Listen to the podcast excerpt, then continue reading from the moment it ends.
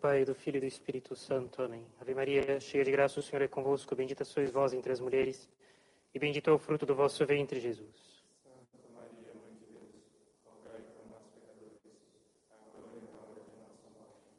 Podem sentar, por favor. Só algumas palavrinhas com relação a essa enorme festa de hoje, da Assunção de Nosso Senhor, da Ascensão de Nosso Senhor. né? São Lucas, ele nos diz que os apóstolos eles se retiraram do Monte da Ascensão cheios de alegria, o que é uma coisa bastante espantosa. Porque na ausência da presença física de Nosso Senhor, o que seria de se esperar é que eles tivessem um enorme vazio com a ausência daquele que eles tanto amavam. E o prefácio da própria missa de hoje também diz que ao subir aos céus, Nosso Senhor derramou uma nuvem de alegria sobre o mundo todo. A questão é como é possível que, com a ausência de Nosso Senhor, os apóstolos e também o mundo inteiro possam se alegrar. E é necessário reconhecer que, então, como ponto de partida da gente se dar, dar conta disso, de que o dia de hoje marca uma divisão absolutamente histórica na humanidade. A partir de hoje, a partir da ascensão de Nosso Senhor, os homens estão no céu. Desde Adão, inclusive Adão e Eva, né, desde, desde a criação do mundo, nenhum homem tinha entrado no céu. Nenhum homem tinha entrado no céu. E a partir de hoje, Nosso Senhor primeiro, seguido de uma multidão de almas, de todos aqueles que tinham se salvado, ele faz com que o céu seja invadido por uma tropa incontável de homens, de, de, de almas dos homens, né? e ele, homem. Pela primeira vez na história, o céu agora tem homens, pelo menos a alma deles, e depois no dia do, do, do depois do juízo final, os homens lá, em corpo e alma. E nosso Senhor e Nossa Senhora em corpo e alma. E os santos, eles sobem junto com Nosso Senhor, eles entram no céu junto com Ele, porque eles são membros ligados à cabeça deles, que é Jesus Cristo. Bem, por si só, isso já é admirável. né? Que, pela primeira vez na história, os homens podem entrar no céu. E, além disso, de considerar que o homem é colocado lado a lado junto com a Santíssima Trindade. A Santíssima Trindade são três pessoas divinas em um só Deus. A natureza humana de Jesus Cristo não pertence, evidentemente não sendo de natureza divina, não pertence propriamente à Santíssima Trindade, mas é necessário, evidente, reconhecer que ela está unida à pessoa divina de nosso Senhor Jesus Cristo. Ele assumiu uma natureza humana. E é necessário reconhecer que se o homem não é colocado na Santíssima Trindade, que ele está lado a lado com ela, agora. né?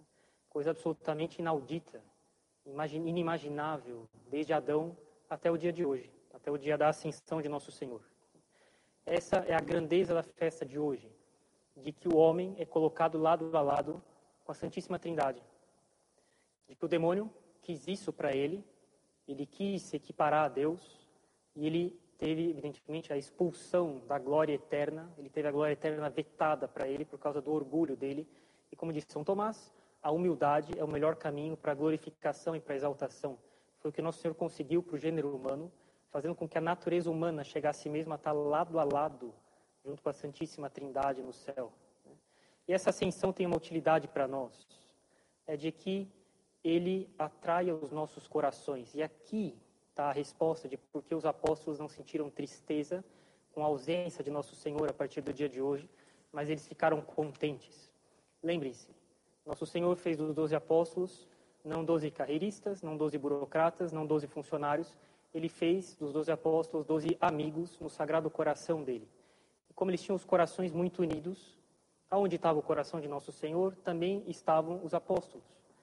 E isso fazia com que nenhuma ausência física de nosso Senhor fosse penosa para eles, porque eles tinham um só coração.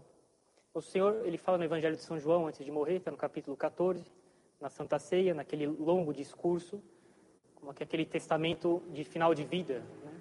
Ele fala para os apóstolos que se eles realmente o amassem, eles ficariam contentes porque ele voltaria, ele estava voltando para o Pai. Ele, era, ele iria voltar para o Pai dele. Porque isso é a maior glorificação de Jesus Cristo depois de toda a humilhação que ele passaria, a ascensão dele. E esse bem, essa glorificação total de Jesus Cristo com a ascensão dele no céu, lado a lado né, com o Pai dele no céu, a maior glória que se poderia receber depois de toda a humilhação que ele recebeu. Os apóstolos, sendo amigos e amando Jesus Cristo, ficavam, deveriam ficar contentes com isso. E é o que acontece hoje. Depois desses 40 dias encerrados hoje, desde a ressurreição, eles têm um só coração. E aonde nosso Senhor está, também eles estão, não fisicamente, mas como amigos. E é isso que faz com que eles estejam felizes com o nosso Senhor e que eles não fiquem tristes com a ausência dele. Né? Essa é a graça que a gente deve pedir também na festa de hoje. Ter um só coração com o nosso Senhor. Uma graça que a gente sempre pode pedir em muitas festas, deve pedir todos os dias, levando em conta muitos aspectos. Cada aspecto de uma festa permite a gente pedir, por alguma razão particular, um só coração com o nosso Senhor. Mas a festa de hoje deve fazer com que a gente peça sobre essa, esse aspecto particular, né, de que a gente tenha o coração junto de nosso Senhor por causa da glória que Ele permite que o homem tenha no céu, lado a lado com Ele na Santíssima Trindade, né, ao, ao lado da Santíssima Trindade, de ter um só coração com Ele, de ter uma só vontade com Ele, e isso é que faz a nossa alegria. Né? A alegria das pessoas não consiste em satisfazer as próprias vontades, mas em satisfazer a vontade de Deus. Em nome do Pai, do Filho e do Espírito Santo. Amém.